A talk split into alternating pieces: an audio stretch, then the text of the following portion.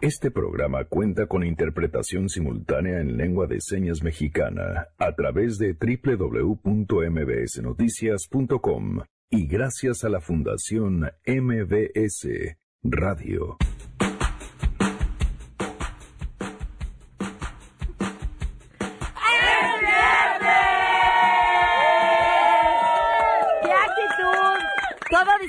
Margot dispara, vino a gritar. Muy bien. Y Sangre Azteca está aquí. ¡Sí, señor! Además, a ver, los vamos a poner examen. ¿Qué tanto saben sobre anticonceptivos? No, pues ese señor nada acaba de ser papá por quinta ocasión.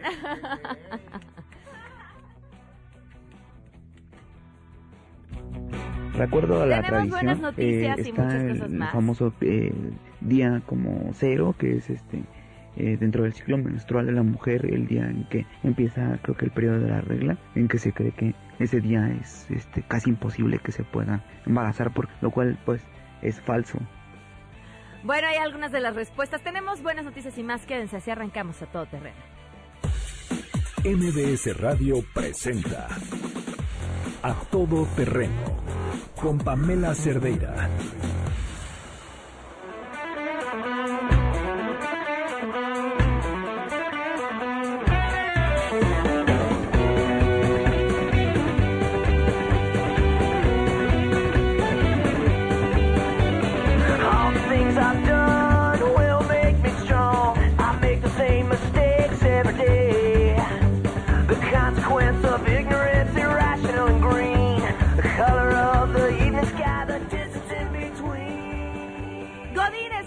Para sus oídos. Ya es viernes, son las 12 con 5 minutos. ¿Cuánto les queda para salir de trabajar? Ya están saboreándose el fin de semana.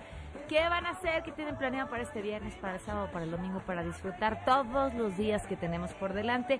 Gracias por acompañarnos en este viernes 2 de agosto del 2019. El teléfono en cabina 5166125, el número de WhatsApp 5533329585, a todoterreno arroba mbs.com, el correo electrónico y en Twitter, Facebook e Instagram me encuentran como Pam Cerdeira.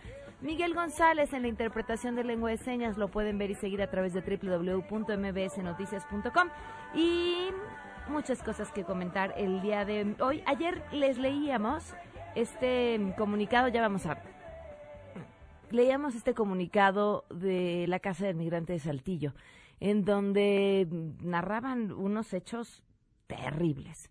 Eh, una persecución de un grupo de migrantes que lo que buscaba era llegar al, al tren y en este camino son abordados, perseguidos por policías, se inicia, empiezan a tirar balas, eh, unos tratan de refugiarse y como una niña de ocho años es testigo del momento en el que su padre recibe una bala y, y muere. Otra historia también sobre cómo otra chiquita termina siendo separada de su mamá. Vaya, vaya una historia de terror. En la tarde, en Mesa para Todos, tuvimos la oportunidad de hablar justamente con el director de la Casa del Migrante de Saltillo y él nos decía algo que llama mucho la atención. Pasó lo que ya veníamos anunciando que iba a pasar. Y a pregunta de a qué se refería con ya veníamos anunciando, dice que tenían ya varias semanas en las que habían se habían acercado a la casa del migrante representantes de diferentes autoridades tocando de muy mala manera, con, con agresividad eh, y con ciertas agresiones hacia los migrantes y que bueno pues eso no tendría por qué ser y que y que lo que pasó pues fue eh, consecuencia de lo que ya se veía venir. Eh, la Secretaría de Seguridad y Protección Ciudadana dice que, que no participaron los elementos de la Policía Federal ni del Instituto de Migración, como en un principio se, habían dicho, se había dicho que también eh, fueron entre los señalados de este operativo. René Cruz tiene los detalles. Te escuchamos, René. Buenas tardes. Hola, Pamela, amigos del auditorio, muy buenas tardes. En efecto, la Secretaría de Seguridad y Protección Ciudadana reiteró su disposición de colaborar ampliamente con el gobierno de Coahuila en las investigaciones para poner a disposición de la justicia al presunto responsable del asesinato de un migrante hondureño la noche del miércoles en Saltillo, Coahuila. Eh, la dependencia que encabeza Alfonso Durazo Pamela aseveró que, al igual que el gobierno de aquella entidad, no tolerará la impunidad en las agresiones contra los migrantes. Asimismo, deslindó a la Policía Federal y al Instituto Nacional de Migración de los hechos en los que perdió la vida esta persona centroamericana, al señalar que el personal de ambas instancias pues no participó en ningún operativo y destacó que las investigaciones están a cargo de la Fiscalía General de Coahuila. Indicó que el personal de la Policía Federal y de la Guardia Nacional tiene como deber garantizar la seguridad de las personas en todo el país, por lo que su despliegue incluye el respeto absoluto e irrestricto a los derechos humanos de las personas, tanto de ciudadanos mexicanos como de personas extranjeras, mandato que está contemplado desde su concepción. Y por su parte, Pamela, el presidente, pues Andrés Manuel López Obrador, lamentó el asesinato de este migrante hondureño y giró instrucciones para investigar el caso. Pamela, el reporte que tengo. Gracias, muy buenas tardes, René. Buenas tardes. Bueno, y en otros temas, esto que ha dado mucho de qué hablar esta semana, uno, el asunto de la ley Garrote aprobada en eh, Tabasco y que está mm, relacionada con eh, la posibilidad de castigar con cárcel a quienes eh, bloqueen cualquier construcción, ya sea pública o privada. Claro, trae ahí un tema o pareciera una dedicatoria hacia el tema de las extorsiones, o sea, quien pida o intente pedir, pedir dinero y a través de un bloqueo impedir una construcción de este tipo y esto ha causado muchísima controversia porque se mueve justamente en la línea de violar derechos relacionados con la libertad de expresión. Y por otro lado, eh, los asuntos de los operativos de la Guardia Nacional en el metro de la Ciudad de México.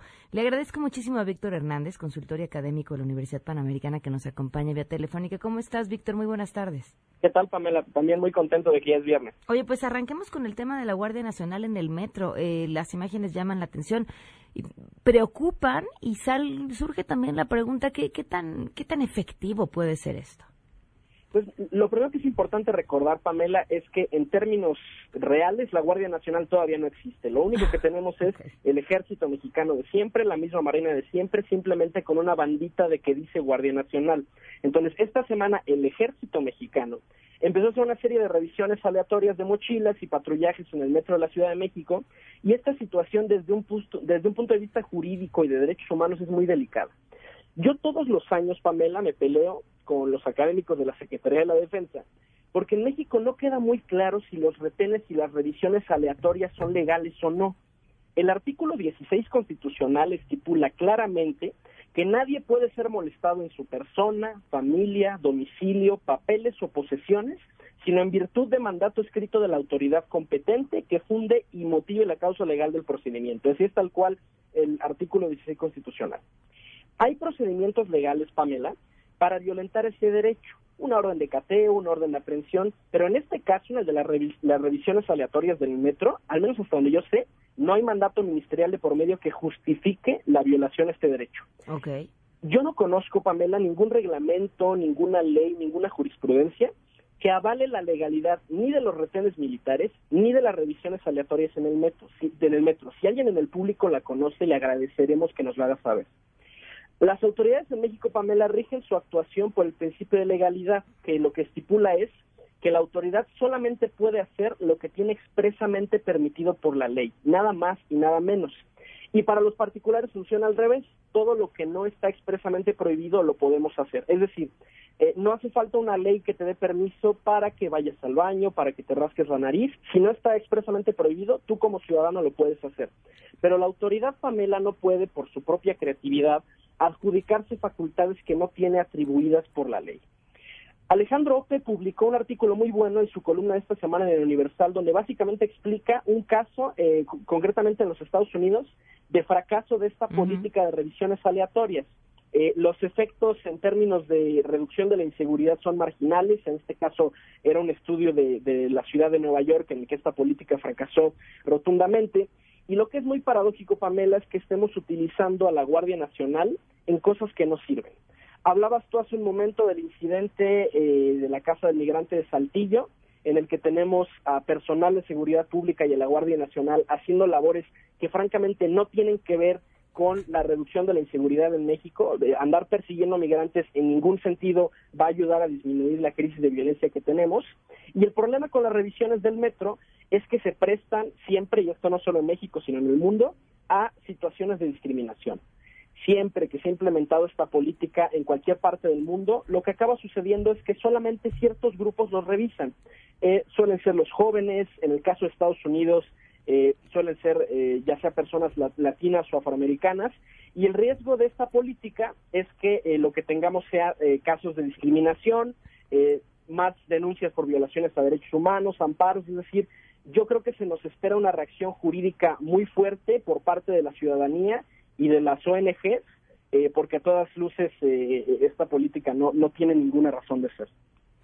Híjole, pues habrá que esperar a ver si hay reacción. A mí me pareció que lo del metro, más allá de una ligera indignación quedó ahí y la justificación del gobierno de la Ciudad de México de que seguirá sucediendo así, ¿no?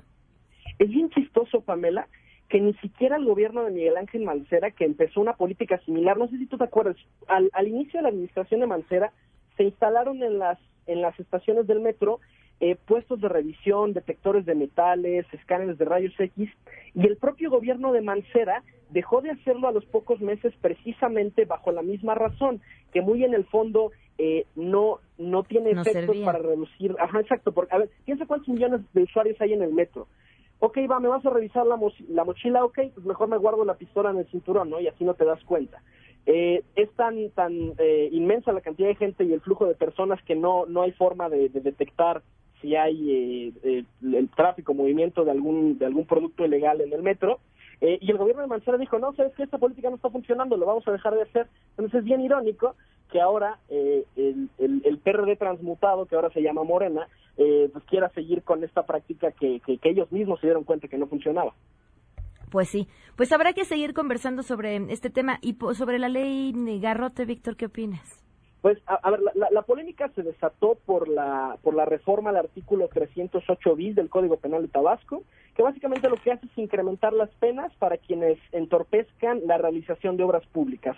Eh, esta reforma, que de hecho ya entró en vigor desde el día de ayer, eh, pena con 6 a 13 años de cárcel a quienes afecten las vialidades usadas para la construcción de obras públicas. Eh, esta ley es muy paradójica en muchos sentidos. Primero, por un tema de congruencia. ¿Cuántas veces el presidente Andrés Manuel o grupos asociados a él no han incurrido en la conducta que ahora quieren castigar? Toma de casetas, bloqueos, toma de pozos petroleros, el plantón de reforma. Lo que hace es eh, notar esta reforma, Pamela, es que probablemente Andrés Manuel ya se está dando cuenta que no es lo mismo ser borracho que ser cantinero. Eh, y en términos prácticos, lo que está haciendo esta reforma, Pamela, es criminalizar la protesta. A mí me parece muy, muy preocupante porque, a ver, es cierto, hay, hay una situación como muy descontrolada en todo el país de toma de carreteras, de afectación a instalaciones estratégicas, pero también hay una razón por la que la gente protesta. Tenemos un país con más de 50 millones de pobres, según información de Coneval. Bueno, a ver si no nos la modifican ahora que ya eh, también el Coneval resulta ser que es una institución FIFI. Eh, y entonces lo, lo que preocupa mucho es que parece que en, este México en el que si no protestas no te atienden, se está criminalizando uno de los pocos medios que tiene la ciudadanía para hacerse escuchar. Y habrá que ver, Pamela, a quienes mandan a, eh, a deshacer estas manifestaciones. Si envían a la Guardia Nacional, mm. eh, tenemos eh, casos muy preocupantes como el de Palmarito hace unos días, en el que hubo un enfrentamiento entre militares y huachicoleros, en el que como los militares no tienen opciones de uso de la fuerza no letal, solo les quedan dos opciones, disparar o no disparar. Entonces, ni siquiera son efectivos al momento de retirar la manifestación y, eh, y, solamente se exponen ellos a que los golpeen, a que los sobajen, a que los humillen, eh, casos como el que tuvimos como en la Huacán, en Michoacán, es decir, preocupa mucho que eh, al menos en términos de la Guardia Nacional yo no veo que vaya a ser muy efectiva para, para aplicar este artículo 308 bis del Código Penal y lo que puede resultar esto, Pamela, es en una serie de violaciones a derechos humanos eh, que pueden ser muy alarmantes. Híjole, Víctor, pues habrá que seguir al habla y te agradezco como siempre, es un placer poder platicar contigo. No, hombre, gracias a, a ti por la invitación. Un fuerte abrazo, Víctor Hernández, consultor y académico de la Universidad Panamericana. Tenemos buenas noticias. Me encanta que seas portadora de buenas noticias, Rosa Covarrubias. ¿Cómo estás? Buenas tardes. Pam, ¿cómo estás? Buenas tardes. Y a mí también me encanta ser portadora de buenas noticias porque la verdad es que la delegación mexicana que está participando en los Juegos Panamericanos de Lima 2019, pues parece ser que va a pasar las expectativas de las 20 medallas que se tenían previstas de oro, de oro, eh, pues en los próximos días. Ya ayer, pues buenas noticias en el ciclismo de pista, en la prueba de velocidad por equipos femenil, pues esta Daniela Gachiola y Jessica Salazar obtuvieron la medalla de oro y aparte de todo, marca pan, panamericana, récord panamericano con 33.424 segundos, así que medalla de oro para estas ciclistas, hay que mencionarlo Pamela, desde el año pasado el ciclismo mexicano había dado de qué hablar en los Juegos Centroamericanos, ahora no es la excepción en los Juegos Panamericanos, se impusieron eh, pues en esta prueba, en, en esta prueba de equipos femenil, relegaron a las canadienses al segundo puesto y Colombia, que es una potencia en ciclismo, bueno, pues cayó hasta el tercer lugar. Empezó también la actividad de clavados, las finales por la noche, y Juan Celaya no defraudó, se llevó la medalla de oro en trampolín de un metro, superando en la final al jamaicano Jonah Knight y al estadounidense Andrew Capo, Capobianco, mientras que la pareja, la dupla mexicana de Paola Espinosa y Dolores Hernández, se quedó con la presea de bronce al finalizar en el tercer puesto en sincronizados trampolín de tres metros. Ellas fueron superadas por las canadienses Jennifer Abel y Pamela Ware, mientras que Estados Unidos se colgó la plata. Esto en cuanto a la actividad de ayer. También comentar que el softball ganó una presea histórica. El bronce, la medalla de bronce en softball varonil se ganó. Así que bueno, pues Pamela, la verdad es que siguen las buenas noticias. El día de hoy en tiro deportivo, Edson Ramírez ganó la medalla de plata en la prueba de rifle 10 metros y seguirán cayendo las medallas, eh, Pamela, porque todavía falta actividad de clavados. Hoy por la noche, Paola Espinosa y Dolores Hernández clasificaron a la final de un metro femenil. También estará la actividad de la plataforma de 10 metros varonil sincronizada, donde estará Iván García. Y bueno, pues viene lo bueno porque habrá cosecha de medallas en los próximos días con el racquetball. Paola Longoria, obviamente una de las favoritas o la favorita a coronarse en los Juegos Panamericanos, así que estaremos pendiente de todo lo que ocurra en estos días allá en Lima, Pamela. Pues estaremos al tanto. Muchísimas gracias por compartirnos las buenas noticias. Hasta luego, Pam. Un fuerte abrazo. Rosa Covarrubias con las buenas noticias desde los Panamericanos y el buen papel que están haciendo los atletas mexicanos. Vamos a una pausa y volvemos. En unos momentos, en A Todo Terreno. ¿Qué tanto saben sobre sexualidad? Los vamos a poner examen al regreso. Regresamos a todo terreno. A todo terreno con Pamela Cerdeira. Continuamos. Llegó el momento de poner a prueba tus conocimientos. A examen. A todo terreno. Ay, hace mucho que no lo hacíamos, hasta nerviosa me puse. Nos acompaña hoy la doctora Erika Torres, ginecóloga, miembro del Colegio Mexicano de Especialistas en Ginecología y Obstetricia. Bienvenida, ¿cómo estás? Muchas gracias, muy bien, muy contenta de estar aquí el día del examen. Me parece perfecto, a ver si no nos vas a reprobar. Vámonos con la primera pregunta. Lo que le preguntamos al público es, bueno, primero que nos mencionen cinco métodos anticonceptivos para hombres y cinco para mujeres. Esto contestaron sería las píldoras anticonceptivas, el DIU, el implante subdérmico y el condón femenino. Y cinco anticonceptivos para hombres sería el condón, los espermaticidas, la vasectomía, creo que son todos los que conozco. Para las mujeres está el diafragma, está el condón femenino, está el dispositivo ultrauterino, está eh, la salpingoglasia. Bueno, creo que son los que me recuerdo ahorita. Para el hombre pues está el condón masculino, está la operación de los conductos deferentes, el espermicida y creo que son los que recuerdo ahorita. Pues los cinco anticonceptivos para mujer serían eh, lo que viene siendo un condón, los hormonales creo que vendría siendo, no sé, la píldora, me parece que también está un parche, el famoso DIU, y para hombres sí creo que nada más un condón. Yo creo que tú vas a ser más efectiva. Vienen cinco métodos anticonceptivos para mujeres y cinco para... ¿Nos alcanza para decir cinco para hombres? No, sí. Yo creo que no. Para el ver. de los hombres no. Pero fíjate que es súper importante. Me da mucho gusto que conozcan muchos métodos, que no se queden solamente con algunos. Métodos anticonceptivos para mujeres, en general, los clasificamos rapidísimo en dos. Los que son de corta duración y los que son de larga duración. De corta duración, ¿cuáles son? Los que necesitan un uso regular. ¿Como cuál? Las pastillas, los parches, las inyecciones, el anillo. ¿Cuáles son los métodos de larga duración? Los que se colocan y se olvidan, esos que están para que estén ahí cuando tú los necesites. ¿Como cuáles?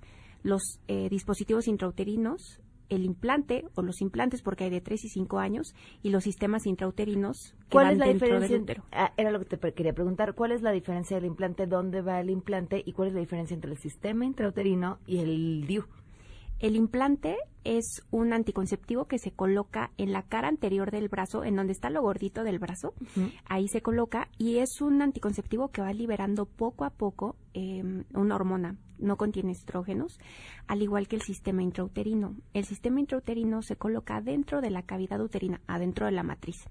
Y entonces lo que hace, a diferencia eh, del implante, es actuar de forma principalmente local dentro de la cavidad uterina. Aunque el sistema intrauterino y la T de cobre comparten la localización, porque los dos se colocan dentro del útero, eh, su mecanismo de acción es diferente. Uno tiene una liberación de una hormona y el otro tiene liberación de iones de cobre. ¿En qué te beneficia uno y otro? Depende del perfil de cada mujer, por eso aquí siempre es súper importante recordarle a la audiencia que no nos tenemos que automedicar. Siempre hay que acudir al ginecólogo para que él nos dé eh, la pauta de decirnos cuál es el método anticonceptivo más adecuado.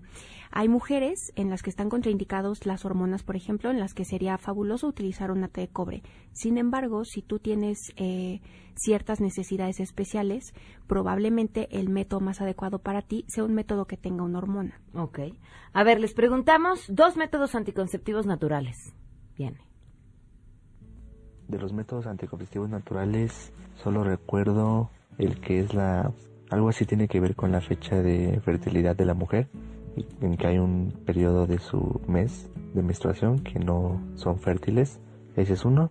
Y el otro que es por parte del hombre, que es el coito interrumpido. El coito interrumpido y el método de temperatura.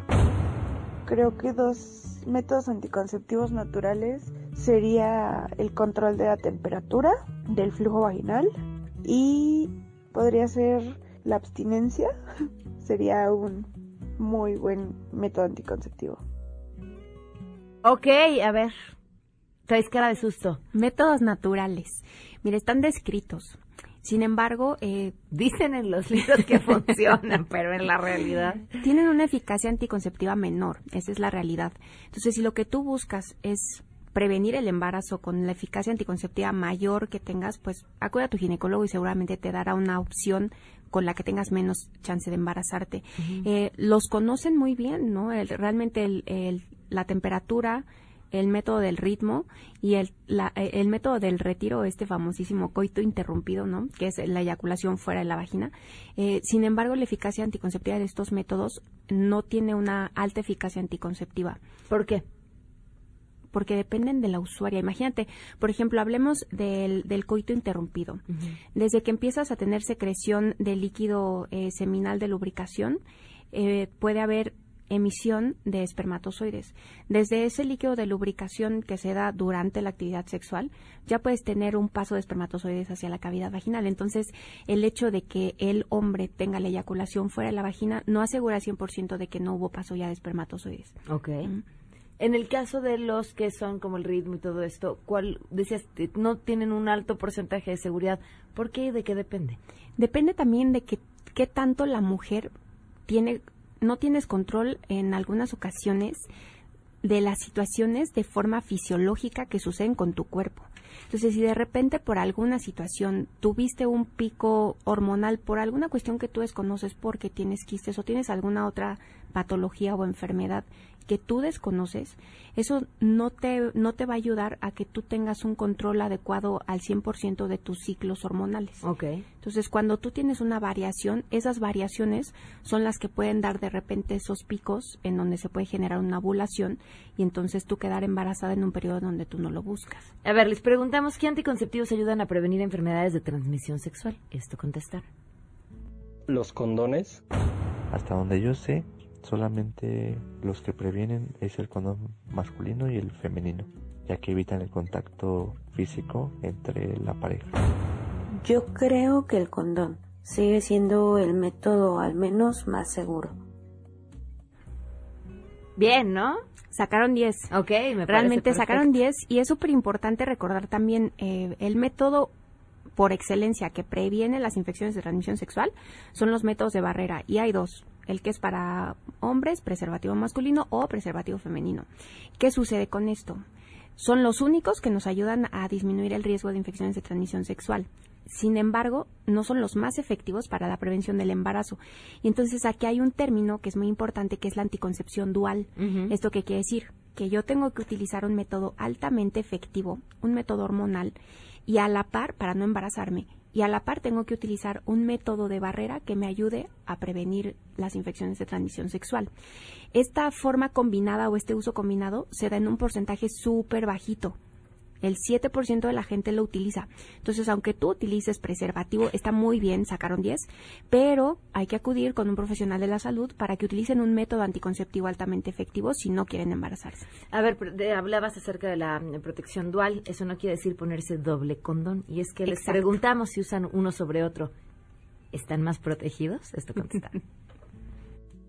No, al contrario, eh, creo que pues suena algo un poco tonto, porque ya que dicen que pues más vale doble, ¿no? Para que sea más seguro, pero no es cierto, es totalmente lo contrario, ya que este material se puede llegar a romper No aumenta la protección, al contrario, aumenta el riesgo de pues que con la fricción se rompan los condones.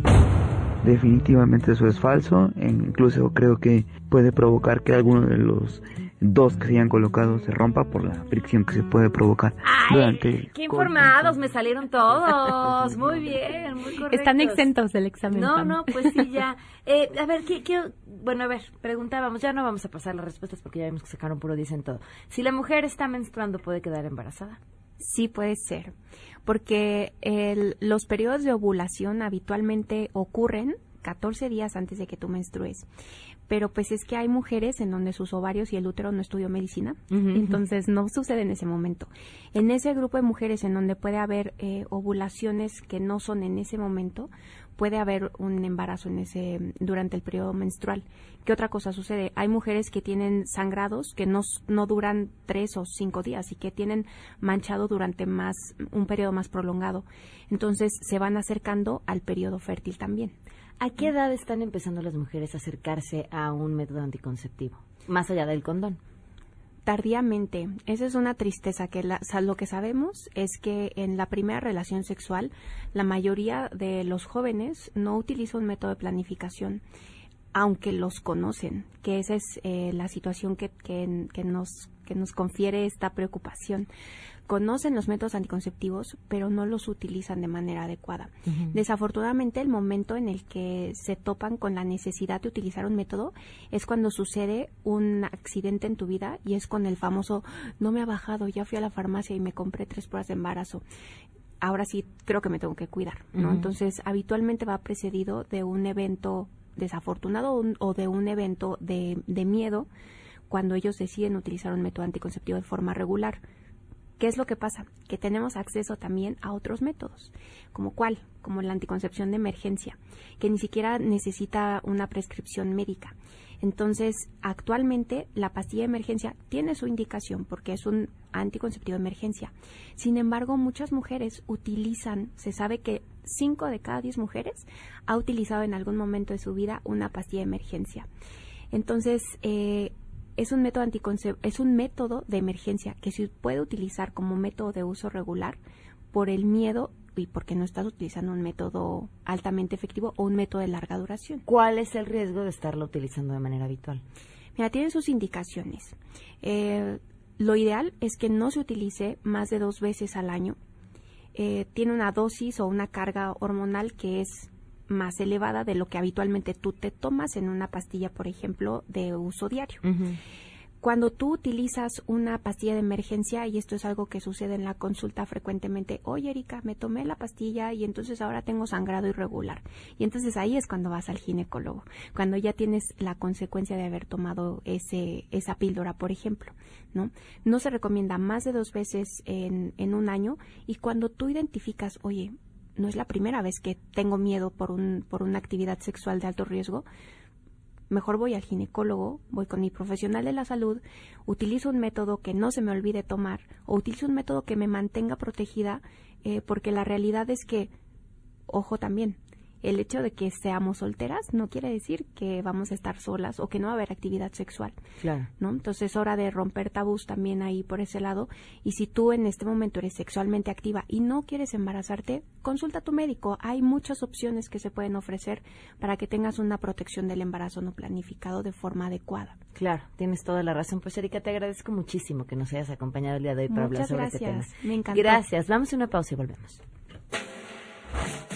Regresamos a todo terreno. A todo terreno con Pamela Cerdeira. Continuamos. Ladies and gentlemen, señoras y señores, ha llegado el momento de presentar con orgullo el galardón a lo más selecto de la semana.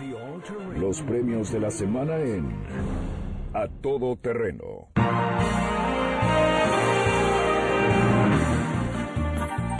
Bienvenidos a los premios de la semana. ¿Cómo están? ya dejen sus teléfonos atentos. ¿Por qué? Calma, güey, ¿están crudos o qué? No, no, trabajito, trabajito. Un trabajito. Sí, ajá. sí, sí, sí. Y Tú traguito, sabes. y traguito. Es que la gente te, te invita y se pone ¿Saben qué necia. les voy a dar? ¿Qué Unos cosa? chiles. Ay, por Sí, favor. pues para que Para- despierten. Ah. Chiles La Morena, que es la marca de familias mexicanas, la mejor variedad chipotles adobados, rajas verdes, jalapeños enteros. Siempre que ustedes le quieran poner sabor a todo, hasta tu café. Ay, ¿cómo crees? ¿Cómo No, no? café con chile no, ni que fuera Moctezuma. Ah, su- Estos son caseros, sus comidas y antojitos. Piensen en Chiles La Morena, productos picosos, deliciosos, de gran calidad, con una marca mexicana que sigue conquistando paladores. ¿Quieren que pique? Pues pídanlos a su tendero. Chiles La Morena, presente en la decimosexta Feria de la Torta de la Alcaldía Venustiano Carranza, que empezó el 31 de julio hasta el 4 de agosto. La Morena, sazón y tradición. Invita. Mm, vámonos con nuestros primeros nominados, ¿les parece? Nos vamos hasta Chipre para conocer a nuestro primer nominado de la semana. Se trata de un cura que declaró en una conferencia ofrecida en una escuela primaria que los gays existen porque las mujeres tienen sexo anal. Híjole, le hubiéramos pedido a la ginecóloga que se quedara para platicar sobre el tema. Dice, Sucede durante la relación sexual en el embarazo de los padres. El acto sexual anormal, pues sí, ano, anormal. Ay, pues sí. Para ser más claros, el sexo anal hace que la mujer le guste esto. Mira, de ahí nace un deseo y luego pues el deseo pues se transmite, Se al niño. niño Ah, claro, claro. El- al obispo le llovieron críticas por todos lados. Bueno, casi por todos lados, no nos consta. Pamela, por Dios. Pues varios le recordaron que no hay prueba científica que sustente que las personas homosexuales sean homosexuales porque sus madres tuvieron sexo anal cuando estaban embarazadas. Ay, seguimos hablando de estas cosas. Cántenle sangre Claro azteca.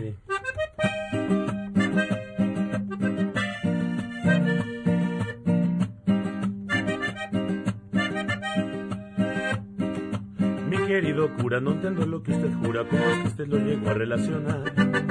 Y parece absurdo, es un argumento burdo, de veritas ya no sabe qué inventar. No tiene nada que ver, nada, nada, no hay ninguna conexión, para nada, no hay nada más que decir, nada, nada, no vayan ya a insistir, para nada, para nada, para nada. Eso, sangre azteca. Así, casual, casual que tu alcalde te diga que te va a dar una... No lo puedo decir, ¿o sí? Pues No, sí, está no. que es diminutivo. ¿Es grosero? Pues sí es grosero, ¿no? Es que nosotros lo escribimos, por eso tú puedes decirlo. O sea, en su canción lo van a decir. A ver, Pero- diga- a ver, rapidito. a ver, dígalo cantando. ¿Cómo? Pues- El- eh, una, una, eh, bueno, ¿Qué te parece si echamos la canción? Y luego tú- explico. Sí, para que... Bueno, órale. Está padre, está bonita, ¿eh? Fíjate. Soy de ecología, soy tu gran tormento. Hoy la basurita, la basurita, pa' mí es primero.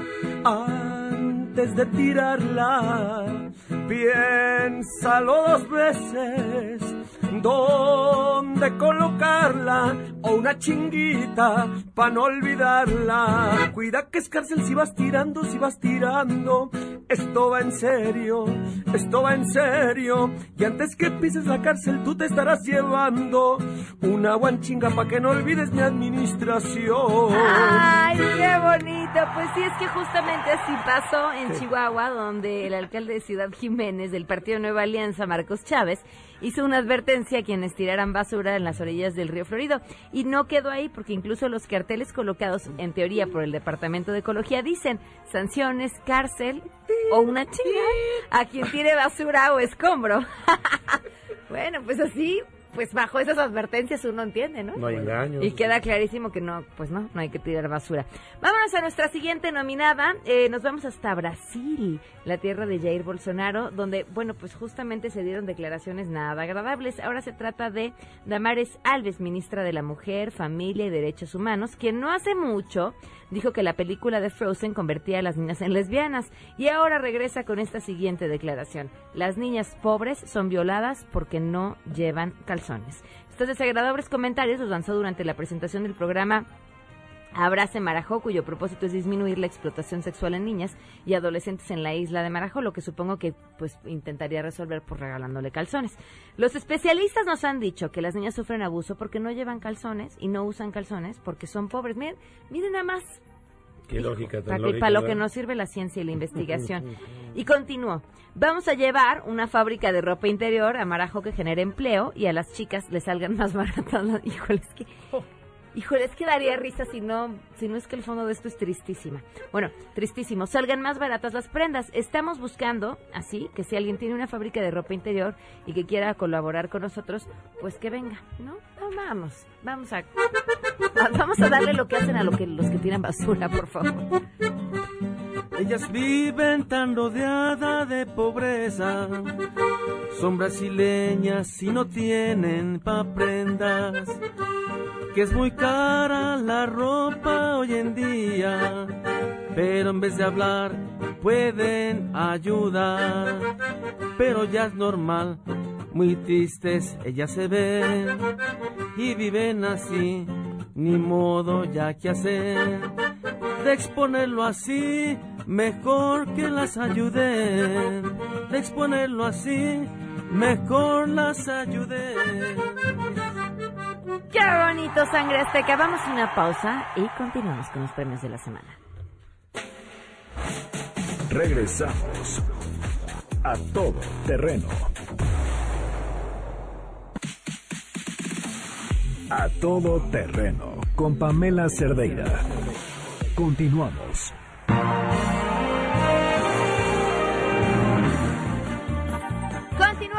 Con los premios de la semana. Sangre Azteca está aquí. Y vámonos con. De verdad, parece que hoy estamos celebrando la ignorancia, me cae. Ya llevamos, pues nada más los nominados que traemos. Ya se nos había olvidado que del Chente, Don Chente, era homofóbico. ¿Se acuerdan aquel episodio donde dijo que no quería un hígado que hubiera sido una persona homosexual porque no fuera a ser? Bueno, pues su hijo nos recordó este evento. Refería específicamente a que el hígado tiene memoria y que no le iba a salir a mi madre con que le habían puesto al hígado de una persona para poder a la edad que tiene utilizar alguna eh, químico, alguna droga o cambiar de preferencia sexual porque el hígado tiene Échele sangre azteca. Quiero defender a papá, que quiero más que a nadie, que aquí yo estoy a su lado para poder aclarar por qué la familia Fernández apoya al LGBT. Tiene amigos allí que son fans a morir, de ellos nunca van a hablar. Quiero defender a papá Órale, estás tomando clases de canto conmigo, ¿verdad? Ahí vamos, exactamente. Mira. Me la volé, perdón. No, no, bien, bien. No, es que los timbirichos cantan alto, Todo, lo que haces para no hacerme sentir mal, está bien, yo te lo No, agradezco. bien, bien, yo creo que sí. Bien. Les tenía que no. comentar algo, pero a ver, déjenme, déjenme conecto con mi hígado y su memoria. Ah, ah, es que no ando bien del hígado y entonces no me puedo acordar. Ah, no, ya, ya, ya lo recordé. Muy bien. ¿Quieren chiles? Sí. Sí, pero que piquen, ¿verdad? Sí. Pues sí, chiles la morena es lo que tienen que hacer porque todas las familias mexicanas prefieren chiles la morena porque tienen la mejor variedad. ¿Qué quieren? Chipotles adobados, rajas verdes, jalapeños enteros, lo que sea para ponerle el sazón casero a sus comidas y antojitos. Chiles La Morena, picositos, deliciosos de gran calidad y además están presentando la decimosexta Feria de la Torta en la Alcaldía Venustiano Carranza que van a estar ahí en la explanada hasta el 4 de agosto. La Morena Sazón y Tradición invita. Mm, rico. Mm, Bueno, pues ahora sí, vámonos con nuestro siguiente nominado. Nominada, más bien. ¿Recuerdan a Francisco Marven? La mucha que se hizo famosa y que se ganó el cariño en internet por su forma tan particular de gritar ¡Tacos de canasta! ¡Tacos! Ah, Claro, de hecho, ¿Ya? en otras, yo he escuchado de Ringtone en otros lados. Bueno, pues resulta que fue agredida por trabajadores de la alcaldía Cuauhtémoc, acompañados por elementos de la Secretaría de Seguridad Ciudadana de la Ciudad de México. En un video que circula en redes se retratan los momentos de este incidente que ocurrió el domingo, en el que varios sujetos con chalecos de la alcaldía le intentan quitar su canasta con tacos que tiene a la venta. Los hechos ocurrieron donde normalmente se encuentra la Lady Tacos de Canasta, en la calle Madero, en el centro de la Ciudad de México. Estoy adentro, estoy adentro, estoy adentro, estoy aquí en el bazar, por favor, sí, estoy vendiendo aquí adentro, estoy llegando, siempre me acomodo aquí, vendo. Así dice Lady Tacos, pero con mucho, un tono mucho más ¿Quieres que te agradable que el mío. A ver, vamos a hacer No, Lady habla muy Tacos. grueso, ¿verdad? Sí. Ok, ¿dónde lo leo? Ah, estoy...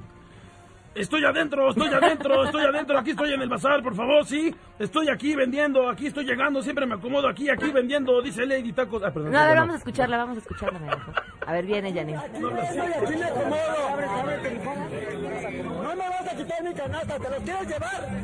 Sí te salió, ¿eh? Te salió igual. ¿eh? ¡Eres Lady Tacos!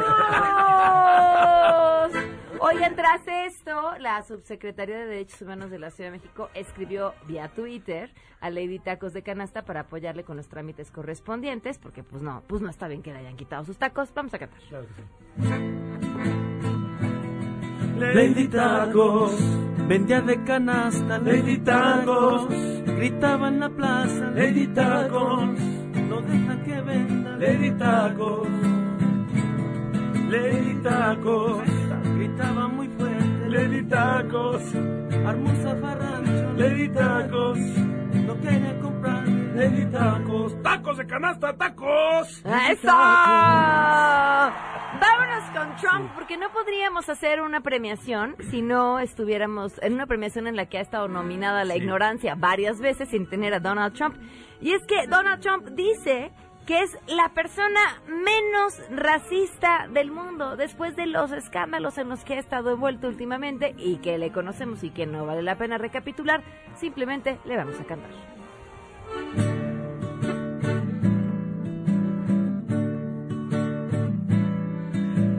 de todos.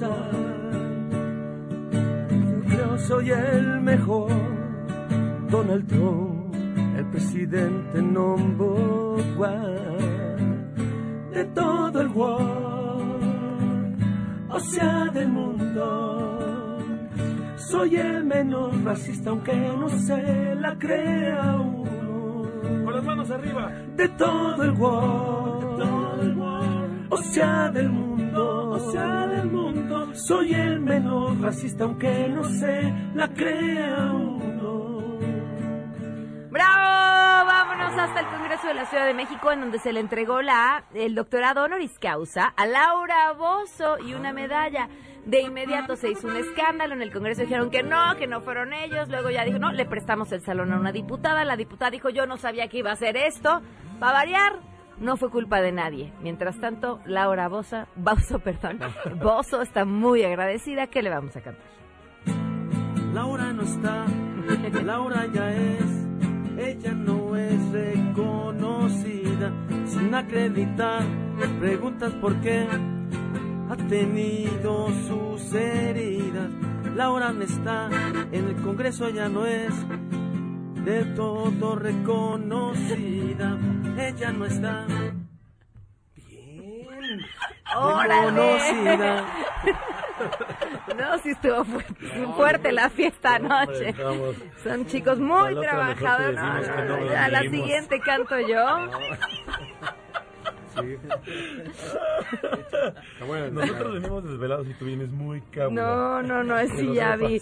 Vámonos de entrada hasta mm, Tabasco, en donde la Secretaría de Cultura está re- bueno, llevando a cabo un ciclo de cine francés.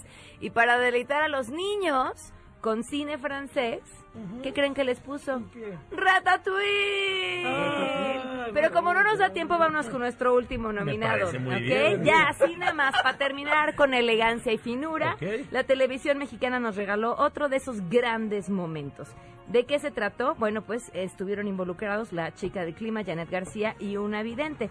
Resulta que el futuro nos alcanzó, pues la personalidad del futuro ameno- am- amoroso ya se pueden leer. ¿En dónde creen ustedes? ¿En dónde? ¡En las nalgas! Ay, ¿qué crees que nosotros nos pasó algo igual en un programa, ¿te acuerdas? ¿También te Eh, leyeron las pompas? No, no, no, no, nosotros no. Pero estábamos haciendo un programa por Facebook con Radamés de Jesús y llevaron a Wonders Lover y llevaron a Gomita. Ajá. Y estaba esta vidente que les... Eh, Leyó leía- las ajá. pompas. Sí, sí, sí, nos pasó. Sí. ¿Y, y qué tan atinada es? Eh, pues no, es que les leyó a ellas, no sabemos. No, no, lo que no. A nosotros Y- y- nos dijo es que no puedo ver nada, no tienen. Ok. No tenemos futuro.